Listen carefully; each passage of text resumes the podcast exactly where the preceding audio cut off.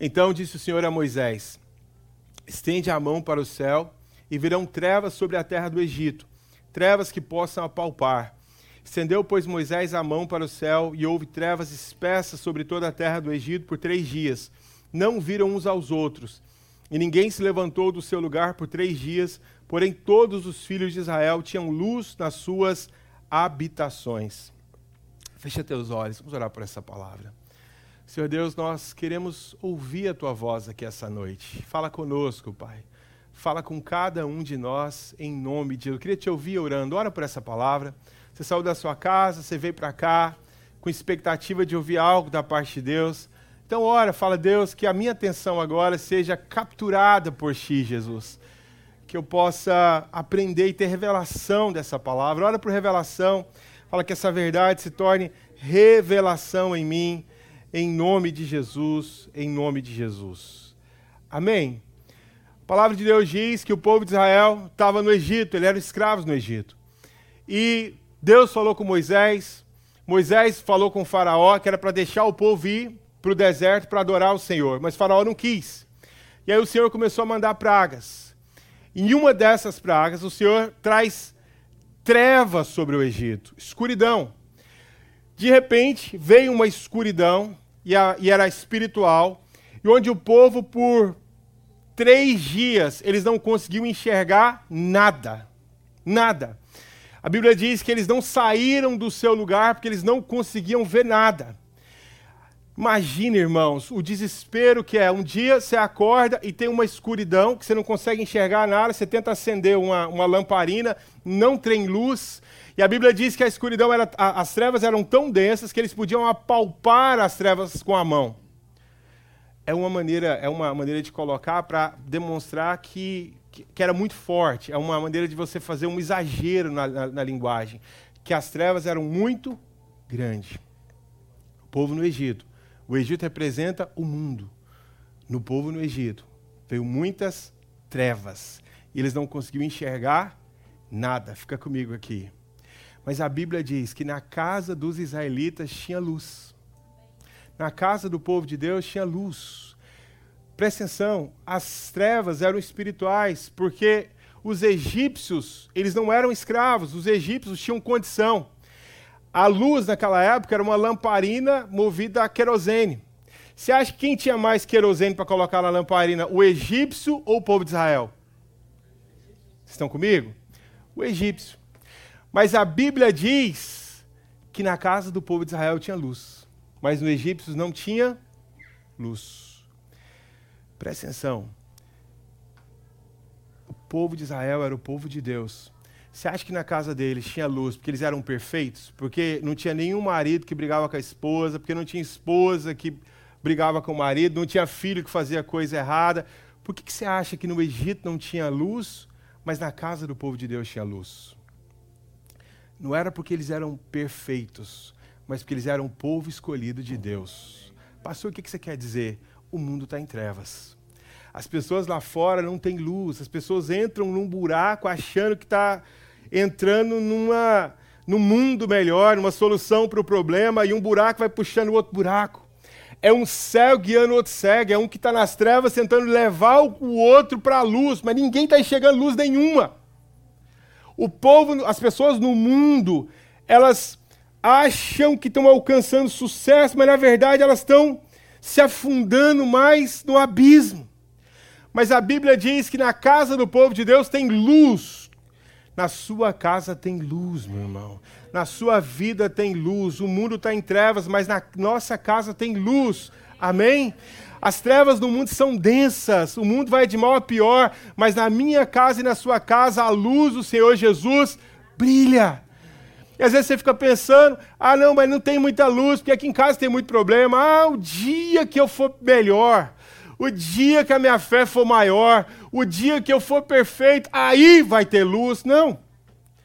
Desde o dia que você encontrou Jesus, a luz de Jesus já passou a brilhar em você. Só precisa tomar posse dessa verdade e falar: a minha casa é um lugar de luz. Eu sou um luzeiro, eu sou alguém que carrega a luz dentro de si.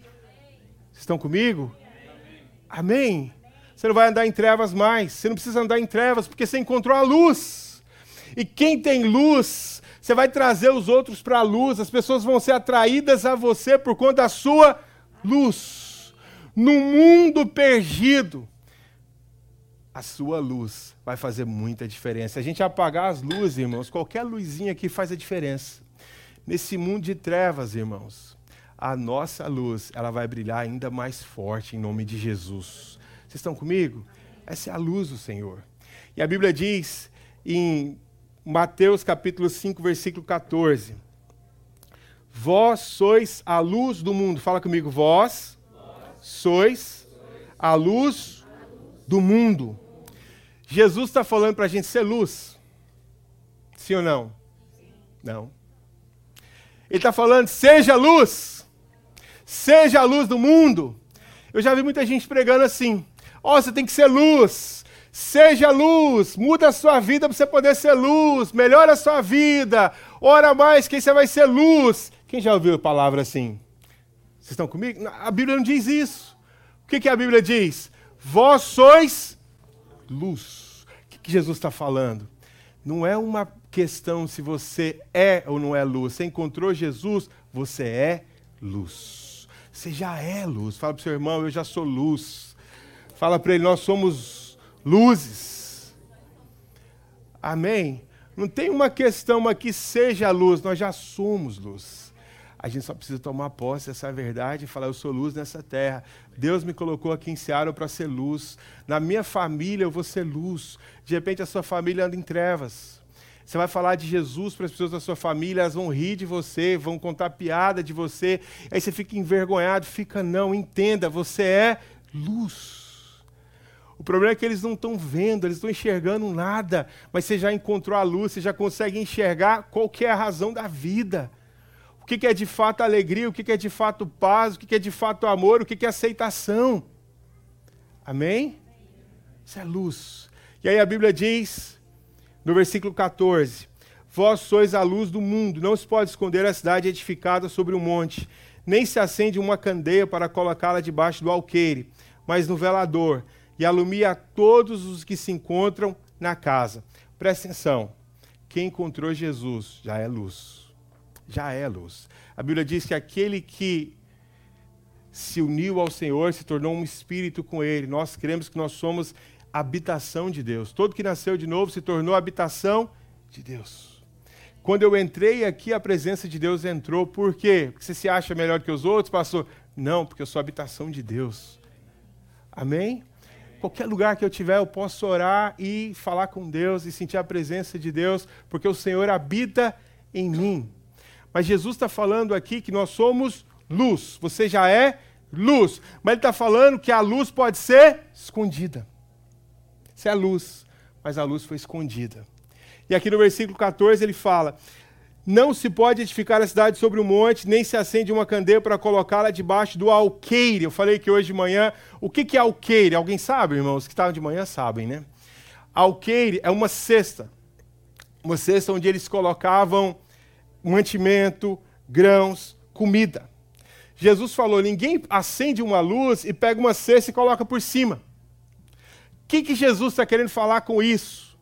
O alqueire, ou a cesta, ela, ela representa as preocupações dessa vida, ela representa a, o sustento do dia a dia. O Senhor está falando, você tem luz, mas se o sustento do dia a dia tomar as suas preocupações, se for isso que você, que você colocar a sua vida, a sua luz não vai brilhar. A sua luz vai ficar escondida. Se a sua vida você gasta a maior parte do tempo preocupado com o amanhã, preocupado com o trabalho, preocupado com fazer dinheiro, preocupado com tudo, e você se esquece do Senhor, a luz está aí, mas ela não brilha. Por quê? Porque seu foco é outro porque você está buscando outra coisa, porque a sua maneira de pensar não tem a ver com a, com a maneira que a palavra de Deus pensa, que a palavra de Deus diz. Quando a luz que está em você ela é sufocada pelas preocupações dessa vida, você está tampando a luz. Quanta gente faz isso, irmãos? Pastor, não tenho tempo, não tenho tempo para orar, não tenho tempo para ler a Bíblia, não tenho tempo para ir no célula, não tenho tempo para ir para o culto. Por quê? Porque eu estou correndo atrás das coisas, correndo atrás do vento porque eu estou correndo, porque eu tenho que fazer, porque a coisa tem que acontecer. E aí é o seguinte: se é um potencial gigante que está tá suprimido, é um potencial gigante, é uma luz forte, mas que está tampada. É alguém que podia ser um grande canal para outros, para abençoar outras pessoas, mas está tão preocupado com essa vida que a luz está apagada. E Jesus está falando: para de focar nessas coisas, só nessas coisas. Olha para mim, porque a palavra de Deus diz: buscai o reino de Deus e todas as demais coisas vos serão o quê? Acrescentadas. acrescentadas. Quem quer buscar o Senhor e ver as coisas sendo acrescentadas em nome de Jesus? Levanta as suas mãos, fala: Senhor Jesus, a partir de hoje, Deus, eu vou deixar, Deus, de colocar o meu coração no sustento dessa vida e vou deixar que a luz que está em mim alcance outras pessoas, em nome de Jesus. Em nome de Jesus. Amém, irmãos? Você sabe quantas pessoas eu vi com potencial gigantesco? Gente que amava a Deus, apaixonado por Jesus, mas começou a se encher de coisa, se encher de coisa, se encher de coisa os anos foram passando e sempre deixando para depois, não depois, depois, depois.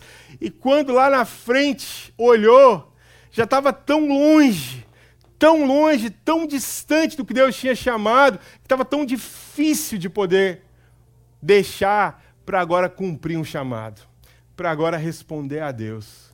Não estou falando que você tem que abandonar as coisas, não trabalhar, não fazer. Eu estou falando você tem um Deus te criou para um propósito. Amém? Tem um propósito muito maior que essas coisas. Às vezes você pensa que você veio aqui para os Estados Unidos só para poder ganhar dinheiro, comprar um carro novo, morar num lugar legal, juntar um dinheiro e ir embora, e isso é o final. Eu creio que Deus rege a história, irmãos. E eu creio, eu creio que cada um de nós foi criado para expressar a glória de Deus. Deus trouxe para cá, irmãos, porque Deus tem uma obra para fazer na sua vida aqui. Deus trouxe para cá porque Deus quer abençoar outros através de você. Quem crê nisso, irmãos? Sabe, será que a nossa vida é só natural? Será que é tudo natural? Será que não tem o espiritual com nada? Será que não tem propósito em nada? É tudo natural? Não pode ser. O apóstolo Paulo falou: se tudo que eu faço, se tudo nessa vida resumisse ao hoje, maldito homem que sou, porque esse mundo é um mundo onde há muito sofrimento. Salomão falou que você correr atrás do, de, de ficar rico, correr, é correr atrás do vento. Eu creio num Deus que prospera, e eu creio que Deus prospera o trabalhador, amém? Mas isso não tem que ser o foco da sua vida. Tem coisas maiores, irmãos.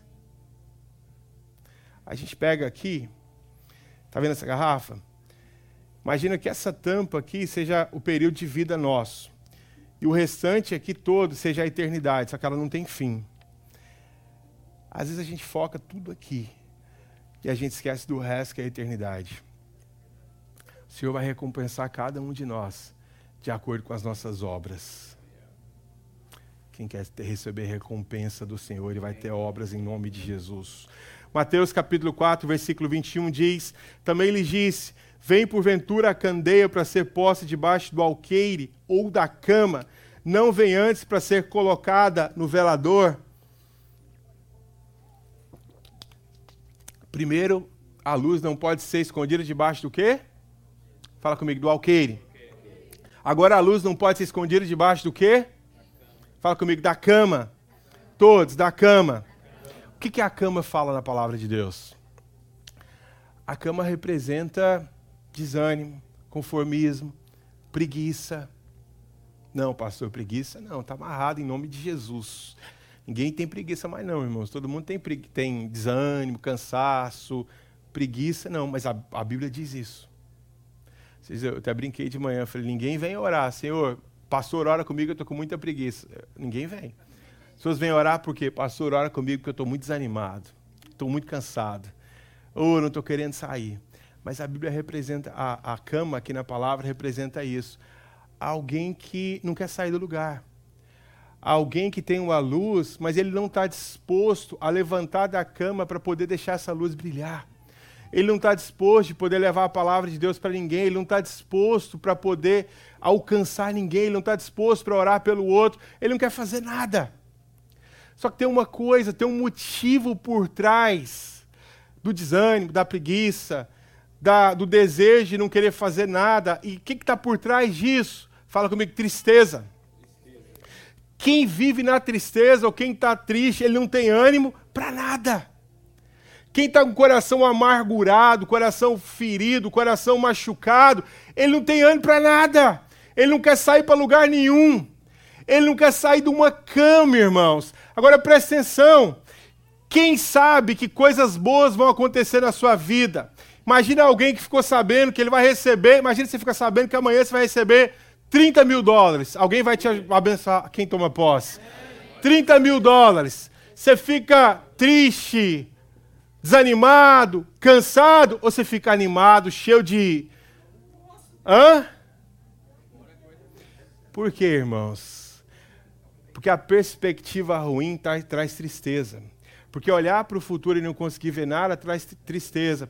Mas aqueles que sabem que são amados especiais para o Senhor, esses se animam para poder avançar e fazer o que Deus os chamou para fazer.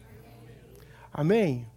Falei aqui de manhã, falei, ó, esses dias um irmão veio contar, ó, pastor, tal pessoa chegou na célula e falou um tanto de coisa mal de você, pastor. Eu falei, ó, fala para essa pessoa ter cuidado, porque Deus me ama muito. Aí o irmão olhou, falei, irmão, cada um fala o que acredita de si. Eu acredito. Deus me ama muito. Eu estou falando que Deus não te ama, mas cada um fala o que crê. Quem crê que Deus te ama muito? Cuidado que fala de mim. Eu sou especial para Deus. Só que você também é especial para Deus, irmãos. Amém? Às vezes você vai falar, pastor, mas é orgulho falar esse negócio. Pastor, expressa é, arrogância falar isso. Não, irmãos, a palavra de Deus me mostra isso. Eu sou especial, eu sou amado pelo Senhor. O Senhor morreu na cruz para me dar salvação. Essa verdade, quando eu medito nessa palavra, a palavra de que eu sou amado, de que eu sou especial, isso me dá desânimo ou isso me dá ânimo para enfrentar a vida? Hã? Só que muitas vezes a gente medita em qual palavra? A palavra de quem falou que você não vai para frente, que não vai virar nada, que as coisas são tão difíceis, que agora é crise, que agora tudo vai subir, que não tem emprego. Aí como é que você se sente? Hã? Você quer sair, fazer, acontecer, você fala, não, do jeito que tá, tá bom, deixar do jeito que tá para ver como é que fica. Mas quando você medita na palavra de Deus, quando você vem aqui para o culto e você lembra que você, a gente lembra que você é amado, você é especial para Deus, você sai daqui cheio de energia e fala: Eu vou levantar daquela cama, eu vou enfrentar os gigantes, eu vou romper em nome do Senhor Jesus.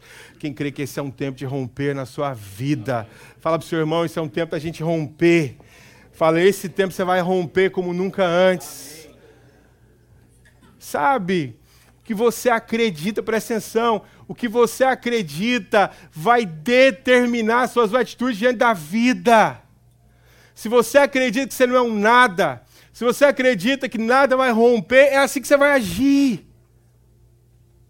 Esses dias eu vi um, um ex-presidente falando que ele ex-presidente dos Estados Unidos, ele falando que ele conheceu um, um, ele tinha um amigo e esse amigo só viajava de primeira classe e o cara não era rico. E aí ele perguntou para o amigo, falou, por que você só viaja de primeira classe? Ele falou, para eu me sentir que eu sou alguém de primeira classe. Quando eu me sinto assim, eu ajo como alguém assim. E ele falou que esse cara prosperou como ele nunca viu ninguém prosperar na vida. Ele falou, eu tenho que agir para eu me sentir, para eu, eu sentir que eu sou esse. Quando eu sinto que eu sou esse, aí eu tenho ânimo para fazer as coisas. Você não precisa viajar de primeira classe, você já é um cidadão de primeira classe. Você foi lavado pelo sangue de Jesus. Estão comigo? Amém. Terceiro, irmãos. Lucas capítulo 8, versículo 16. Ninguém, depois de acender uma candeia, a cobre com um vaso ou a põe debaixo de uma cama. Pelo contrário, coloca sobre um velador, a fim de que os que entram vejam a luz. Agora ele fala que a luz não pode ser escondida debaixo de quê, irmãos? Fala comigo do vaso. Primeiro foi o alqueire, depois foi o quê? Agora é o quê? O vaso. O vaso aponta para quê? Você quer conhecer o, o, o, símbolo? Quando Jesus fala, estuda o símbolo. O vaso aponta para a vaidade. Ninguém coloca um vaso de decoração que não seja um, algo bonito. Vaso tem que ser alguma coisa precioso para decorar, para que todos vejam. Vaso é para ser visto. Jesus está falando que quando você a sua vaidade, irmãos, ela se torna algo incontrolável, acima do limite, a vaidade vai esconder a luz. A vaidade trava a sua vida, presta atenção. A vaidade te torna refém dos outros. A vaidade te faz viver como alguém que está o tempo inteiro preocupado com o que os outros vão pensar. O vaidoso, ele chega aqui para falar ele está aqui falando, mas a cabeça dele está sentada aí olhando para ele, pensando como é que está sendo, o que estão achando dele. Será que estão gostando do que eu estou falando? Será que está sendo bom? Será que a coisa está indo? Será que não está indo? Será que eu estou vestido de um jeito que o pessoal gosta? Será que é desse jeito? Não é? O vaidoso, ele fica preso o tempo inteiro na opinião dos outros. Falei aqui para os irmãos mais cedo. Irmãos, até contar outra história. Uma vez eu fui com um irmão comprar roupa, irmãos, num, num outlet. Ele leva roupa para vender no Brasil. E aí, toda roupa de marca tinha que ter uma, uma etiqueta grandona. Aí, Calvin Klein, irmãos, ele ficava procurando que tinha etiqueta maior. Aí eu fui vendo aquilo e falei, por que, que tem que ter etiqueta desse tanto? Isso é feio, etiqueta desse tamanho. Ele falou, porque se não tiver etiqueta, ninguém compra. Ninguém compra pela qualidade, compra para mostrar a roupa. Peguei uma camiseta, ele falou, não, mas ninguém nem vai ver que marca que é. Eu falei, estou preocupado com alguém que vai ver, eu estou preocupado com uma coisa que me veste bem. Quem não quer ficar preso na vaidade em nome de Jesus. Cuidado com se tornar vaidoso demais, irmãos. Preocupar demais com o que os outros estão vendo não estão vendo. Eu lembro quando eu cheguei aqui nos Estados Unidos, uma coisa que me impressionou, irmãos, era a competição entre as pessoas. Não sei se ainda existe isso mas um ficava ligando para o outro. Você trabalhou, você fez quanto de serviço hoje? Aí era muito house clean. Eu fiz tantas casas. Aí eu fiz mais. E você? Eu fiz mais. Você trabalhou no, no negócio? Você fez quanto? Ah, eu fiz mais.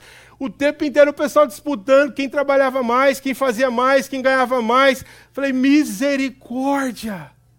Que coisa do diabo que é essa? Eu tenho que fazer agora para poder mostrar para o outro que eu faço, ao invés de fazer para poder desfrutar com a minha família da prosperidade do Senhor. Qual que é a motivação do seu trabalho? É mostrar para os outros que agora você é alguém? Olha o carro que eu comprei, olha aí, ó. Nossa. Deita em cima do capu, assim, ó. Hã?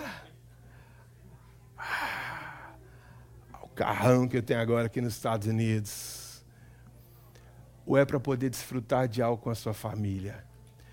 Cuidado, irmãos, a vaidade tampa a sua luz, porque em vez das pessoas verem a luz do Senhor, elas vão ver alguém que só tem vaidade. Vaidade demonstra alguém que é, que é fútil, que é superficial demais. Sabe? É, é a preocupação o tempo inteiro com a imagem que eu estou passando. Para de preocupar com a sua imagem, comece a expressar a imagem de Jesus. Quando você expressa a imagem de Jesus, a luz vai brilhar, irmãos. E as pessoas vão perceber algo que é de mais precioso, elas vão perceber Deus na sua vida. Deus na sua vida. Na sua maneira de falar, na sua maneira de agir, na sua simplicidade. Seja simples. Se tem uma coisa, tem várias coisas, mas uma das coisas que me chama muita atenção na personalidade de Jesus é a simplicidade. O Senhor é extremamente simples, não tinha aquela coisa de Vamos complicar aqui. Se a gente pode complicar, para que facilitar? O Senhor é simples. A gente é que complica, irmãos. O Senhor é simples. Simples. Amém? Seja simples. Quanto mais simples é, mais sua vida fica fácil. Mais a sua vida fica fácil. Tem gente que entra em dívida por conta da vaidade, porque ele tem que usar uma bolsa. Uma vez eu estava lá no, no outlet, eu estava morando em Miami, eu vim aqui passear. E aí Tinha uma fila para comprar bolsa, irmãos. Grande a fila. Eu falei, vou pegar essa fila aqui, vou levar uma bolsa para minha esposa, já faço a média aqui em casa já. Peguei a fila, irmãos. Aí a fila tá devagar. Aí eu falei, gente, eu preciso ver quanto que é essa bolsa. Eu vou ficar uma hora nessa fila aqui, não vou comprar bolsa nenhuma. E, e chega lá, às vezes acabou, às vezes não era o preço que eu estou achando. Eu achei que eram 50 dólares. Aí cheguei lá, era quase 500 dólares. Eu falei, uma filha desse tamanho, eu uma bolsa de 500 dólares. Aí que eu descobri, irmãos. Aí falei para minha esposa, falei, tinha uma promoção de uma bolsa de 500 dólares. Ela falou, tem bolsa de 5 mil dólares. Eu falei, meu Deus do céu. Jesus amado, eu estou muito por fora dessas coisas. Você tem, desfruta do que você tem. Amém? Estou aqui para te acusar, não. Mas cuidado, tem gente que entra em dívida porque ele quer ter alguma coisa para mostrar para os outros. Não precisa mostrar nada para ninguém. Você sabe? Uma coisa que eu tenho certeza, irmãos. Tem gente que, por mais que eu faça, nunca vai gostar de mim. Mas tem alguém que, embora, mesmo que eu não faça nada, sempre vai me amar. Eu já fui aceito. O Senhor Jesus já me aceitou. Eu não preciso ser aceito por outros. Quem precisava de me aceitar já me aceitou, me ama e vai continuar me amando por toda a eternidade. Amém? Você já foi amado. Você já foi aceito. Você não precisa agora demonstrar alguma coisa para que as pessoas te aceitem. O Rei dos Reis já te aceitou. O Senhor do Universo já te aceitou. Só desfruta dessa promessa. Só desfruta dessa verdade. Fala, Senhor, eu sou amado. Se tiver com a bolsa de 5 mil dólares, eu tiver com a carteira da casa do ninja, a casa do, do Spider-Man, ele vai te aceitar do mesmo jeito. Amém? Uma calça de 2 mil dólares, uma calça de 10 dólares, ele te aceita do mesmo jeito. Não interessa para ele essas coisas. Então, crê nesse amor e desfruta desse amor, da aceitação que vem de Jesus. Os irmãos estão comigo? Lucas 11, 33. Ninguém, depois de acender uma candeia, a põe em lugar escondido, nem debaixo do alqueire, mas no velador, a fim de que, to, de que os que entram vejam a luz. Agora ele fala que não pode esconder a luz no lugar escondido. Fala comigo, lugar escondido. O que, que a Bíblia aponta para lugar escondido? Lugar escondido aponta para o medo, para a timidez de testemunhar das coisas do Senhor. Quantas vezes, às vezes você perdeu a oportunidade de falar de Jesus por conta do medo, por conta da timidez. Você ficou com vontade, você queria falar. Você queria pregar para alguém, ou você queria orar para o enfermo, chega alguém que está doente, sente no coração, vou orar, vou impor as mãos. Aí você fala, e se não for curado? E se eu falar, está curado e não for curado, vai ficar feio, não vou orar não, vou levar lá para o culto, quem sabe lá ele, ele recebe. Deixa eu te falar, eu falei para os irmãos aqui hoje, quem cura é Jesus, irmãos. Eu vou orar, vou impor as mãos, mas quem cura é Jesus. Eu não tenho poder de curar ninguém. Amém? Mas o medo e a timidez te impedem de que a luz do Senhor brilhe na sua vida de que a luz seja percebida por outros. Deus nos dá oportunidades, mas a timidez trava. O medo trava, e muitas vezes isso é ego, é o medo da rejeição, é o medo da vergonha, é o medo de não ser aceito, as pessoas olharem e falarem: o que, que é essa pessoa? Quebra isso em nome de Jesus na sua vida. Ah, pastor, mas o meu inglês é meio ruim. É lá do Goiás, pastor. Irmãos, Fala com o seu inglês, Deus vai usar a sua vida em nome de Jesus. Deus colocou nesse país para ser luz. Abre a sua boca e prega a palavra de Deus. Amém? Já teve oportunidade que você teve de falar e não falou porque ficou com medo? Ninguém, né, irmão? Só eu aqui. Que as pessoas falaram, você podia ter a oportunidade de falar, vou falar não. Aí depois você pensa, eu devia ter falado deveria ter falado. O Senhor está falando, tem uma luz dentro de você, deixa essa luz sair para fora. Deixa essa luz brilhar se as pessoas estão em trevas. Você já conhece o caminho. O caminho é Jesus. Não tampa a sua luz no lugar escondido, em nome de Jesus. Amém? Quando as pessoas forem na sua casa, elas vão perceber que ali é um lugar de luz, que ali é um lugar de paz, que ali é um lugar da pregação do Evangelho. Deixa que a sua vida seja, deixa que na sua vida você seja alguém que fala de Jesus até sem perceber que está falando. Porque a boca fala que o coração está cheio. Quanto mais se enche do Senhor, mais você vai. Vocês ouviram um irmão contando que ele recebeu um parente na casa dele. E aí ele falou: Ah, eu vou, vou pregar para essa pessoa. E ele preparou um plano, fez um plano, falou: Vou pregar e tal. Só que a pessoa ia ficar uma semana, ele ficou andando com, com um parente para cima e para baixo, com um cunhado, para cima e para baixo, para tudo quanto é lugar. Mas não falou nada, na cabeça dele ele não estava falando nada. Até que no dia do, do cunhado ir embora, ele falou: Olha, agora que você está embora, eu queria te chamar no meu escritório, esse irmão pastor, queria te chamar no meu escritório, porque eu queria agora falar de, Jesus para você. O cunhado olhou e falou: Mais? Tem seis dias que a única coisa que você fala é de Jesus o tempo inteiro, você ainda quer falar mais. Ele não percebeu. Mas o coração estava tão cheio que ele estava falando de Jesus sem perceber que estava falando. Quem quer experimentar isso na sua vida em nome de Jesus? Fala comigo, Senhor Jesus. Acorda aí, irmão. Fala, Senhor Jesus, que o meu coração seja tão cheio do Senhor, que as pessoas que falarem comigo, elas vão ser tocadas pelo Senhor, tocadas pelo seu amor, de uma maneira poderosa, em nome de Jesus. Amém, irmãos? E aí, eu queria falar sobre como a sua luz então pode brilhar. De maneira rápida, eu vou falar três coisas. De que a sua luz, que as pessoas podem perceber a luz do Senhor na sua vida. Primeiro, está lá em 1 Pedro capítulo 3, versículo 1. Está aqui. Mulheres, sede vós igualmente submissas ao vosso próprio marido, para que se ele ainda não obedece à palavra, seja ganho sem palavra alguma, por meio do procedimento de sua esposa, ao observar o vosso honesto comportamento cheio de temor. Fala comigo, por meio do procedimento. Que, que o apóstolo Pedro está falando? Olha, está falando para as mulheres, mas serve para todos nós. Se o seu marido não é crente, que você possa ganhá-lo e ele perceber a luz do Senhor através do seu procedimento. Então, a primeira maneira que você pode deixar fazer com que as pessoas percebam a luz do Senhor é o bom comportamento. O que, que é isso? É quando as suas atitudes demonstram as suas palavras. Quando você anda como filho do rei, quando você, as pessoas percebem ao caminhar com você alguém que é sério, alguém que expressa o reino do Senhor, alguém que tem palavras santas ao invés de palavras sujas, alguém que caminha em santidade. Amém? Alguém que tem palavra, presta atenção, irmãos. É muito ruim quando a gente caminha com pessoas que se dizem cristãos, mas quanto mais você caminha, mais você percebe que o comportamento não tem a ver com a fé que ele professa.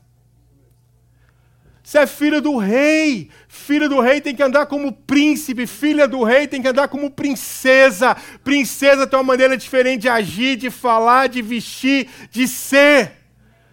A gente não está aqui para expressar a cultura do Brasil, para demonstrar, ah, porque o Brasil é mais caloroso. Eu estou aqui para expressar a cultura do reino de Deus, porque eu sou cidadão dos céus.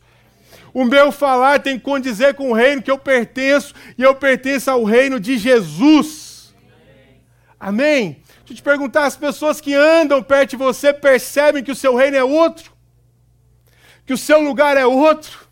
Que o seu comportamento tem a ver com outra, outro procedimento? É isso que o apóstolo está falando. Olha, que o seu procedimento, que as pessoas possam ler a Bíblia através de você, andando com você, elas percebam um procedimento, um comportamento diferente.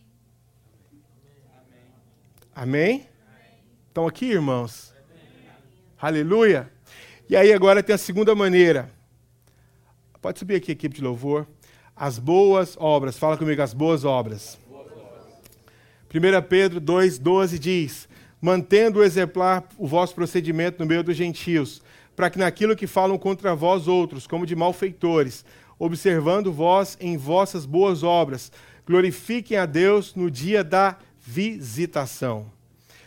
Tito 2,14 diz: O qual a si mesmo se deu por nós, a fim de remir-nos de toda iniquidade e purificar para si mesmo um povo exclusivamente seu, zeloso de boas obras. Pastor, então, qual é a segunda maneira que eu posso expressar essa luz? Pelas boas obras.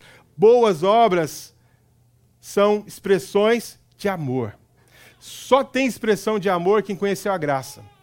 Porque de fato, quem teve o um encontro com a graça, ele pode fazer para o outro que o outro não merece, porque ele recebeu sem merecer.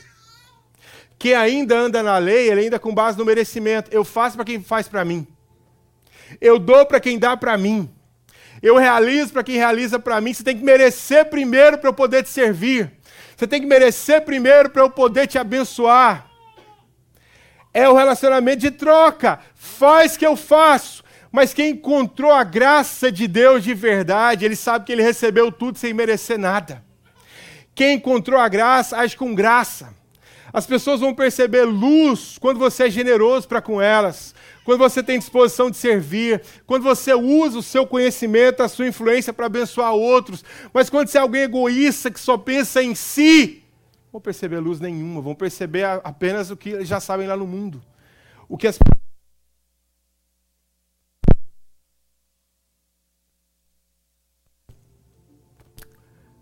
Alô, voltou? Esses dias um irmão falou para estava numa célula, e aí ele pediu uma oportunidade, ele falou, olha, eu fui contar para o rapaz do meu trabalho que eu estou indo lá na videira. E aí o, o sujeito falou para ele, na videira? Não vai na videira, não. A videira nem é igreja, a videira é uma seita. Não sei de onde ele tirou isso, irmão. Deixa de Satanás falar, enquanto o diabo está falando é porque está incomodado. Igreja que ninguém fala mal é porque não está incomodando o inferno. Quando começa a falar, é porque o inferno está sendo incomodado. Aí o cara respondeu para ele, falou, olha, ninguém me serviu nesse país como o pessoal dessa igreja. Lava a boca para você falar deles. Ninguém me acolheu como eles me acolheram. Ninguém estendeu a mão como eles estenderam. Eu encontrei uma família que eu nunca tinha encontrado aqui em anos de América. Que a gente seja um povo generoso e amoroso para que as pessoas que se sentiram rejeitadas, abusadas aqui. Estava contando para os irmãos, uma vez a gente foi visitar uma, uma igreja, e aí o pastor da igreja era recém-chegado aqui nos Estados Unidos, e aí ele veio com a van, irmão, a gente saiu para jantar, ele veio com a van, mas aquela van bruta. Aí o irmão falou, e essa van? Ele falou, então, comprei. Tinha acabado de chegar. A van, irmãos, dois mil dólares era muito pagar na van. Aí o cara falou, quanto você pagou? Aí ele falou, tu comprei, o irmão fez um negócio bom para mim, dividiu em 10 vezes de 500. Porque o cara tinha acabado de chegar. Ele quis aproveitar. Quis ganhar em cima. Porque a base do preço era o Brasil. Presta atenção. A gente não está aqui para abusar das pessoas que acabaram de chegar para ganhar em cima. A gente está aqui para ser um povo que expressa boas obras e as pessoas vão perceber a luz, a luz através dos nossos gestos, através das nossas ações. Amém? E a terceira maneira para encerrar, fala comigo a bênção e o favor de Deus.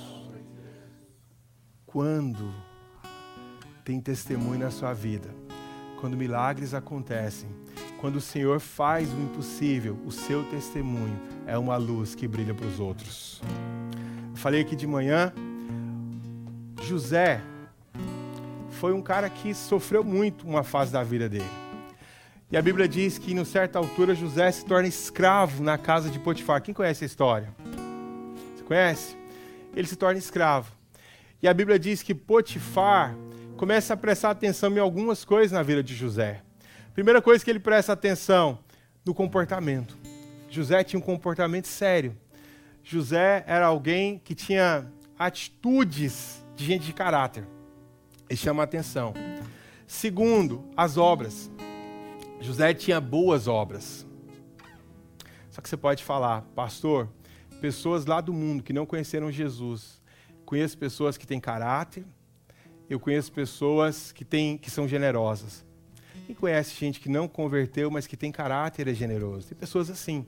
Aí você pode falar, pastor, então a, eles não têm a luz, mas as pessoas vão olhar para a gente e vão achar igual. É parecido. Ah, isso é coisa do ser humano. Mas um dia, Potifar olhou e ele percebeu algo. Tudo que José punha a mão prosperava. Sendo um escravo, tudo que ele colocava a mão prosperava. Aí ele falou: tem alguma coisa diferente com esse rapaz. Tem uma luz diferente nesse rapaz. Eu vou colocar ele para ser chefe na minha casa. Deixa eu te falar algo aqui essa noite. Quando o favor de Deus te alcança, quando as bênçãos do Senhor te alcançam, quando os milagres do Senhor te alcançam, as pessoas vão olhar e vai falar, vão falar: tem alguma coisa diferente. Alguma coisa está acontecendo diferente. Ah, tem alguma luz ali diferente. E você sabe, o favor de Deus é quando você recebe algo que humanamente você não, não, não conseguiria fazer. Você alcança coisas que no normal você não al conseguiria alcançar. As pessoas vão olhar e vão falar: tem luz ali, tem diferença ali. Em um dia, José deixou de ser prisioneiro para se tornar o segundo homem mais importante da maior nação do mundo daquela época. Só o favor de Deus que faz isso. Só o favor de Deus pode fazer isso. Todo mundo que olhava falava: tem luz.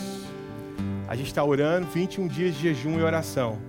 Eu creio, irmãos, que é tempo de Deus liberar favor na sua vida. Quando as pessoas olharem, às vezes seu casamento está em crise hoje, mas daqui a pouco elas vão olhar e vão falar: Nossa, o casamento que estava tão em crise, que eu achei que nem ia para frente, hoje é o casamento que eu queria ter. Às vezes seus filhos estão perdidos, mas daqui a pouco Deus vai fazer um milagre tão grande que as pessoas vão olhar para os seus filhos e vão falar: Os seus filhos que aconteceu com seus filhos é o que eu queria que acontecesse com os meus filhos. A maneira que seus filhos servem a Deus é a maneira que eu gostaria que os meus filhos servissem a Deus. Tem uma luz diferente na sua vida, tem alguma coisa diferente. Foi tão rápido, foi tão de repente. De repente a sua vida financeira está travada, mas daqui a pouco, eu creio nisso, irmãos, as portas vão se abrir de uma maneira tão grande que as pessoas vão olhar e vão falar: tem alguma coisa diferente ali. Destravou, rompeu. Como é que rompeu daquele jeito? Me conta o que, que aconteceu, o que, que foi feito. Você vai falar: foi a luz do Senhor Jesus que brilhou. Eu sou luz e o favor de Deus me alcançou. Quem quer que a sua luz brilhe em nome de Jesus?